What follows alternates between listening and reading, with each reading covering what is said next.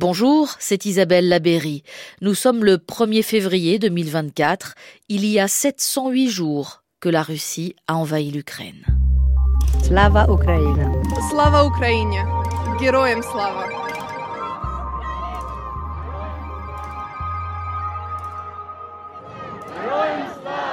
Dans cet épisode, on parlera des difficultés de l'Union européenne à contourner le veto hongrois sur l'aide à l'Ukraine, des Russes qui s'infiltrent pour tuer juste de l'autre côté de la frontière, et du candidat anti-guerre qui se présente à l'élection présidentielle contre Vladimir Poutine. Salut Isabelle, je t'appelle depuis la ville de Kharkiv et plus précisément du quartier qui s'appelle Saltivka. Avec Jérémy Tuile, technicien, et Yachar Fazilov, fixeur pour Radio France, notre reporter Vanessa Descoureaux est cette semaine dans la deuxième ville du pays, 450 km à l'est de Kiev.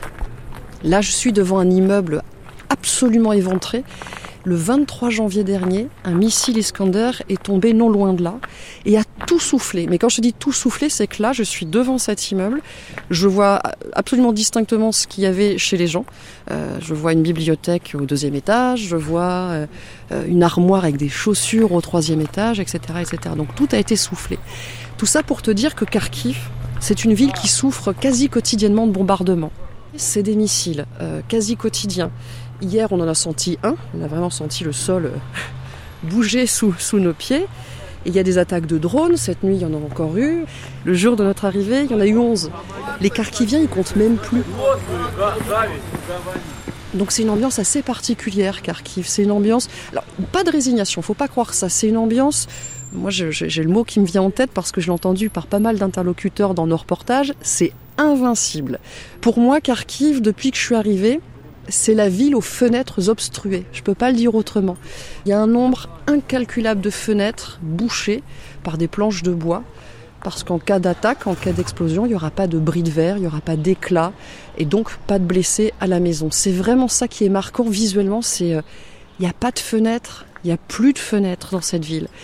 Et ça, ça dit beaucoup de choses dans, dans cet état d'esprit de si ça doit arriver, bah, ça arrivera, ma foi, c'est comme ça.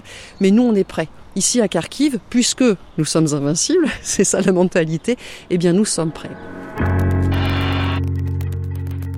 Avant de rejoindre Kharkiv, Vanessa, Jérémy et Yachar sont passés par la région de Soumy, où ils ont traversé des villages comme Pisarivka, situés tout près de la frontière avec la Russie.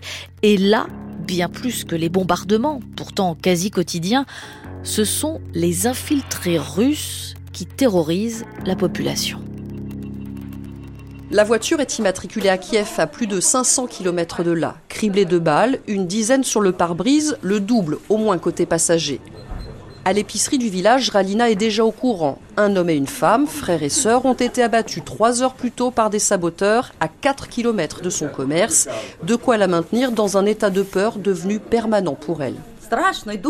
Ça fait peur, très peur, parce que tu marches dans la rue et tu ne sais pas qui marche en face, nos militaires ou des saboteurs, ou encore quelqu'un d'autre, on ne sait pas sur qui on peut tomber. Ils peuvent tout aussi bien rentrer dans notre cour et nous tirer dessus. C'est une unité spéciale des forces russes qui fait ses incursions sur le sol ukrainien. Roman Tetkach est le porte-parole des gardes frontières de Soumy. Ils sont préparés sur le plan physique et ils suivent des entraînements spécifiques pour plein d'autres compétences. Leur objectif, c'est de s'infiltrer, se dissimuler, accomplir leurs tâches sans être vus et retourner chez eux. Ces dernières semaines, des saboteurs ont aussi capturé des soldats ukrainiens. Le début de l'enquête a même montré qu'ils avaient passé deux jours, tels des fantômes, cachés dans une maison du village. Samedi, les autorités locales ont de nouveau demandé aux habitants d'évacuer ces villages de la zone frontalière. Pour mieux se protéger des drones et des missiles russes, l'Ukraine court toujours après les munitions qui manquent à sa défense antiaérienne. Les Européens ont confirmé par la voix de leur chef de la diplomatie, Joseph Borrell, qu'ils ne fourniraient que la moitié du million d'obus promis d'ici la fin mars faute de capacité de production. 20 pays soutiens de l'Ukraine ont malgré tout décidé de monter une coalition artillerie dirigée par la France et les États-Unis. L'objectif, c'est de fournir à Kiev non pas des munitions, mais des canons plus performants que ceux des Russes. Éric Bégala s'est rendu au camp d'entraînement de Suip dans la Marne où il a pu observer de près le maniement des canons César. Il fait nuit noire, mais les trois Césars sont en place et chacun des chefs de pièce vient de recevoir les coordonnées de tir qu'une escouade d'observateurs, aux prises avec un ennemi fictif à environ 6 km de leur position, vient de transmettre. Les pièces sont ajustées et l'ordre tombe.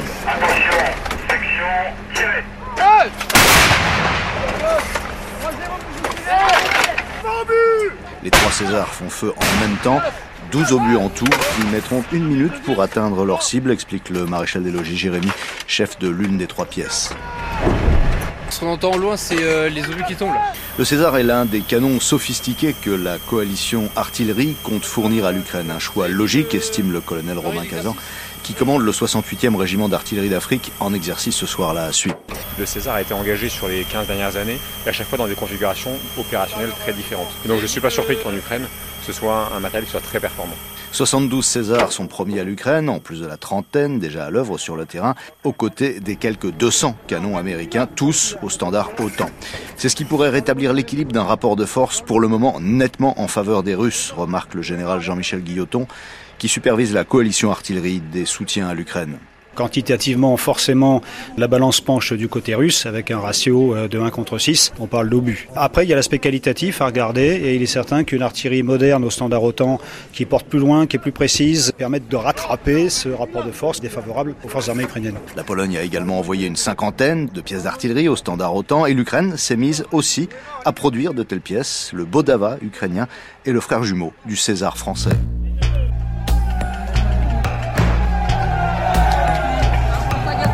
Des pétards, des klaxons, des feux de palettes et des tracteurs en travers des rues. À Bruxelles, le bâtiment où se tenait aujourd'hui le sommet des 27 s'est retrouvé au cœur de la manifestation du monde agricole. Ça n'a pas empêché les dirigeants européens de trouver un accord sur une nouvelle aide financière à l'Ukraine, 50 milliards d'euros, dont 33 milliards de prêts, 17 de dons. 50 milliards qui seront donc versés à Kiev jusqu'en 2027 avec une première tranche dès le mois de mars. Et ce, malgré les menaces de veto du dirigeant hongrois Viktor Orban qui jusqu'au bout a menacé ses partenaires avant de plier Louise Baudet. A-t-il obtenu des contreparties pour lui-même relatives aux fonds européens auxquels prétend la Hongrie, mais qui sont toujours bloqués pour non-respect de l'état de droit? Les 26 l'ont-ils menacé d'activer l'article 7, le privant de son droit de vote au Conseil? En tout cas, le pire a été évité. Le pire, c'était le spectacle des divisions de l'UE face à la Russie, qui mise depuis le début sur les dissensions dans le camp occidental. Volodymyr Zelensky salue dans cet accord la fortunité de l'Union européenne, dont le soutien va renforcer la stabilité financière et économique de l'Ukraine sur le long terme, ça n'est pas moins important, dit le président ukrainien, que l'assistance militaire. Sauf que le dirigeant hongrois, Louise, qui est proche du Kremlin, n'a pas renoncé à semer la division. Victor Orban s'est d'ailleurs affiché nuitamment hier soir au milieu des tracteurs, se mm. plaçant du côté du peuple. La solution, selon lui, changer les responsables bruxellois à l'occasion des européennes de juin. Vous le voyez, Victor Orban a peut-être plié ce matin, mais il n'est pas prêt de quitter le devant de la scène européenne. Cet argent que l'Ukraine obtient in extremis est en tout cas un soulagement et Kiev sera très vigilant sur son utilisation car le pays n'en a pas fini avec la corruption. Un nouveau scandale a éclaté cette semaine dans le cadre d'un achat d'armement à l'étranger qui n'a jamais été livré Explication signée Maureen Mercier. L'affaire remonte à août 2022. Nous sommes alors six mois tout juste après le début de l'invasion russe. Selon les services de renseignements ukrainiens, des responsables militaires et des chefs d'entreprise détournent l'équivalent de 36 millions d'euros destinés à acheter 100 000 obus de mortier à l'étranger. Depuis le début de l'invasion russe, plusieurs scandales ont éclaté liés à l'achat de nourriture et de vêtements pour l'armée. Tous les responsables régionaux chargés du recrutement ont aussi été limogés. Corruption, là encore, des appelés échappés à l'armée à condition de payer. Parmi ceux qui nous dirigent, nombreux ont été élevés selon les méthodes soviétiques. Leur réflexe premier n'est pas d'aider le pays, mais de voler l'argent public. Ce sont les mots d'un soldat en colère. Si le front ne bouge quasiment plus, les frappes ukrainiennes en territoire russe se multiplient de plus en plus loin de la frontière. Missiles au-dessus de la mer Noire et de la Crimée, raffinerie visée à Saint-Pétersbourg. Le chef du renseignement à Kiev juge utile, je le cite, que les Russes voient enfin la réalité de la guerre. En visite dans une usine d'armement d'Ekaterinbourg, le ministre de la Défense russe Sergei Shoigu demande aux fabricants de défense antiaérienne d'accélérer la cadence. Écoutez, arrêtez de déconner ici, les gars. On a commencé à travailler sur ce projet en 2022. On avait besoin que ces machines soient pleinement opérationnelles en 2023. Et vous, vous êtes là, tranquille. Cette semaine, la Chambre basse du Parlement à Moscou a adopté une loi qui permet de confisquer l'argent et les biens de tous ceux qui se montrent critiques envers l'armée ou diffusent de fausses informations, délit déjà passible de 15 ans de prison. Depuis deux ans, plusieurs centaines de Russes ont été victimes de ce nouvel article du Code pénal. Lundi, une retraitée de 72 ans de la région de Rostov a même été condamnée à cinq ans et demi de colonie pénitentiaire pour avoir publié sur VContact, l'équivalent de Facebook, une vidéo et des informations sur le nombre de soldats tués au combat. Et pourtant, malgré cette répression qui s'accroît, depuis plusieurs semaines maintenant, des femmes de mobilisées n'ont plus peur de réclamer publiquement le retour du front de leur fils ou de leur mari. Le mouvement né sur les réseaux sociaux a gagné plusieurs villes à travers le pays. À Moscou, ces femmes se donnent rendez-vous tous les samedis au pied du Kremlin où notre correspondant Sylvain Tronchet les a rencontrées. Elles sont une quinzaine à venir déposer des roses sur la tombe du soldat inconnu au pied des murs du Kremlin. Ces femmes sont des épouses ou des mères de soldats mobilisés et elles osent publiquement demander leur retour à la maison comme Xenia, dont le mari fête pour la deuxième fois son anniversaire sur le front. Je suis ici pour la deuxième fois. J'ai surmonté ma peur. Nous voulons montrer que nous existons, nous les femmes démobilisées. Personne ne fait attention à nous. Nous voulons que nos hommes mobilisés nous soient renvoyés, conformément à ce qu'avait dit le ministre de la Défense, M. Shoigu, qui a déclaré que les hommes mobilisés seraient remplacés par des soldats professionnels. Mon mari est très fatigué. Il veut vraiment retourner à la vie civile. Il a 28 ans aujourd'hui. Les femmes du mouvement Put Damoy, le chemin de la maison, prennent bien soin de ne pas dire qu'elles sont opposées à l'opération spéciale, le plus sûr moyen d'aller en prison. Elles disent juste que leurs hommes mobilisés devraient être remplacés par d'autres, ce qui, dans la Russie de 2024, est déjà un acte rarissime de contestation. Une action sous haute surveillance, le secteur grouille d'agents de forces de sécurité en civil, mais aussi de militants pro-pouvoir.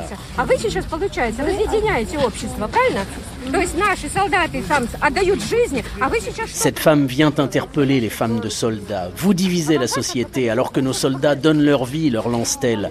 Les femmes de soldats s'éloignent, elles sont habituées. Maria Andreeva, l'une des leaders du mouvement, a déjà reçu chez elle la visite des forces de sécurité. Ils sont venus me voir le 19 janvier. Ils voulaient que notre action soit annulée. Ils ne m'ont pas vraiment fait peur. Ce qui me ferait vraiment peur, ce serait de me retrouver seule avec ma conscience et de me rendre compte que je n'ai pas fait ce que j'aurais dû faire. En pleine campagne présidentielle, ce mouvement, qui reçoit un certain écho sur les réseaux sociaux, embarrasse le pouvoir. Le Kremlin laisse faire pour l'instant. Le Kremlin laisse faire les femmes de soldats, il laisse faire aussi Boris Nadejdin, un opposant dont la candidature à l'élection présidentielle du 17 mars vient d'être acceptée sous réserve que la commission électorale ne l'invalide pas dans les jours qui viennent. Il est peu connu du grand public, pourtant c'est un vieux routier de la politique, il a même été affilié à Russie Unie, le parti de Vladimir Poutine, mais il se distingue aujourd'hui par un discours sans phare. Il est interrogé par la BBC. I ran for presidential election because I think that uh, President Putin je me présente aux élections parce que je pense que le président Poutine a commis une erreur fatale avec cette opération militaire spéciale. En février 2022, beaucoup de gens l'ont soutenu parce que depuis des années, la propagande nous expliquait qu'en Ukraine, le pouvoir avait été pris par des nazis et des fascistes. Et les Russes y croyaient, vraiment. À cette époque, 15 à 20% de Russes étaient contre cette opération militaire spéciale, comme moi. Mais après deux ans, la situation a radicalement changé. Nous avons de moins en moins de nourriture et de médicaments dans nos magasins. Les prix sont plus élevés. Et surtout, beaucoup de gens sont morts. Des dizaines et des dizaines de milliers d'hommes et de femmes sont morts. Peut-être que je ne serai pas élu président le 17 mars. C'est possible. Mais je suis absolument certain que Poutine ne gouvernera pas la Russie six ans de plus. Absolument certain. Parce que chaque jour, de plus en plus de gens comprennent qu'il nous piège avec ce stratagème du militarisme, de l'autoritarisme, de l'isolement. C'est ce qui a tué l'Empire russe en 1917. C'est ce qui a tué l'Union soviétique en 1991. Et de plus en plus de gens comprennent que nous devrions nous éloigner de ce chemin. Pour l'instant, s'il peut encore s'exprimer, je dirais, c'est que le Kremlin le laisse. Clémentine Fauconnier est maître de conférences en sciences politiques à l'université de Haute-Alsace. Elle est au micro de Guillaume Erner sur France Culture. Sans doute pour donner aussi une toute petite représentation à ces discours d'opposition, éventuellement pour mieux ensuite les disqualifier. C'est-à-dire que, mettons, on laisse Nadiejdin faire vraiment campagne. Euh, S'il a 1 ou 2 des voix, mettons, comme Ksenia Sobchak en 2018, qui était la candidate libérale-démocrate, ça permet, je dirais, d'autant mieux au pouvoir de décrédibiliser et de dire vraiment qu'il n'y a qu'une toute petite minorité qui est contre la guerre en Russie. D'ailleurs, c'est une des, des grandes caractéristiques hein, du système politique euh, russe, qu'on appelle parfois le pluralisme administré. C'est-à-dire que, euh, évidemment, que Vladimir Poutine a des scores euh, très très importants, mais le Kremlin a toujours eu soin de créer ses propres oppositions, donc des niches idéologiques, mais qui sont tout à fait sous contrôle de l'État. Cela dit, ça peut être l'occasion quand même pour l'opposition de se montrer euh, et de montrer qu'elle a peut-être un peu plus de soutien parmi la population que le Kremlin veut bien le dire. En 2011-2012, ça a été le cas, par exemple. On a quand même eu euh, des milliers de gens dans la rue pendant euh, des semaines et des mois, et des candidats d'opposition comme Nadiejdin peuvent perturber un tout petit peu le jeu parce que le fait de participer au présidentiel leur donne une visibilité que sinon cette opposition-là n'a jamais. C'est-à-dire que si on est candidat à la présidentielle, on a accès aux grands médias nationaux, à la télévision. On peut aussi envoyer des observateurs dans les bureaux de vote qui s'ils sont euh, bien formés, peuvent tout à fait perturber le cours électoral et les éventuelles fraudes. Donc c'est quand même, du point de vue du régime russe actuel, c'est quand même un pari. Est-ce que le Kremlin va prendre le risque euh, de laisser quelqu'un qui a un discours anti-guerre se présenter, euh, de le laisser aller jusqu'au bout, sachant que le Kremlin a, je dirais, absolument tous les instruments administratifs à sa disposition pour pouvoir l'exclure Ça va, dire aussi beaucoup, je dirais, de la confiance qu'ont les dirigeants russes dans le soutien de la population. Voilà, s'ils sont prêts à prendre le risque ou si au contraire ils considèrent euh, qu'il faut mieux verrouiller complètement le système et dans ces cas-là, ce sera un signe supplémentaire du durcissement du régime politique russe. Le Kremlin, en tout cas, n'a pris aucun risque avec son opposant numéro 1, Alexei Navalny, condamné à 19 ans de prison, qui purge actuellement sa peine dans une colonie pénitentiaire de l'Arctique à près de 2000 km de Moscou. Dehors, il fait moins 30. Sa cellule ne lui permet de faire que 11 pas en longueur, 3 en largeur ce qui ne l'a pas empêché d'appeler à des manifestations partout en Russie lors du scrutin qui devrait permettre à Vladimir Poutine de se maintenir au pouvoir jusqu'en 2030.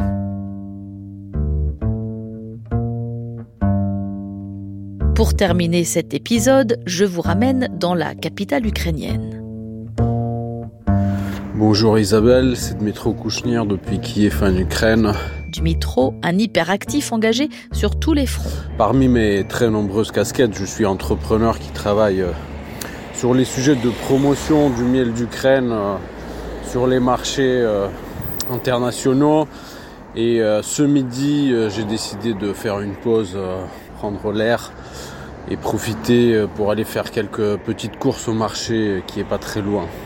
En plus, il fait très beau, enfin, euh, on commence à ressentir le premier souffle du printemps, tant attendu. Vanessa Descoureaux nous parlait en début d'épisode de l'invincibilité des habitants de Kharkiv. Dumitro, lui, au contraire, se sent plus fragilisé alors que le conflit va bientôt entrer dans sa troisième année. Parce que euh, l'hiver a été euh, assez dur, non pas parce qu'il était froid ou sévère, mais parce que euh, les gens ici se sentent très fatigués. On commence à comprendre que la guerre risque de durer et euh, on voit pas de d'issue, on voit pas de, de fin. Et ça rend assez euh, épuiser les gens sur le plan émotionnel. Même si nous sommes tous convaincus de la nécessité de se battre jusqu'au bout parce qu'on comprend que c'est la lutte pour notre existence même. C'est pas une lutte pour les territoires, c'est pas une lutte pour les ressources. C'est une lutte pour notre existence. On est euh, obligé de continuer jusqu'à la victoire parce que sinon euh, il n'y aura plus d'Ukraine, il n'y aura plus d'Ukrainiens. Donc ce printemps qui commence à se sentir enfin va nous apporter un peu de force, j'espère. Voilà, donc je vais faire cette promenade dans mon quartier, euh, dans, la partie nord-ouest de Kiev, en pensant à quelque chose de positif. Voilà, autour de moi, il euh, y a des gens qui se promènent, il y a des voitures qui roulent, des gens qui vont quelque part, leurs occupations quotidiennes. La vie continue.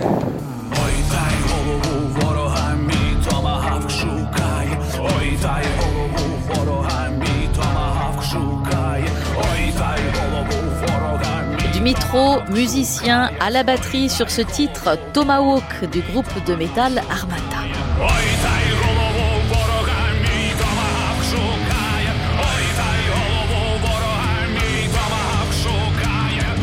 Guerre en Ukraine, c'est terminé pour aujourd'hui. Merci de nous avoir écoutés. Dans cet épisode, vous avez entendu Vanessa Descoureaux avec Jérémy Tuile et Yachar Fazilov, Maureen Mercier, Éric Biegala, Louise Baudet, Sylvain Tronchet, Clémentine Fauconnier et Dmitro Kouchnir. Mise en onde Jean-Guilain Meige, production Isabelle Labéry. À jeudi.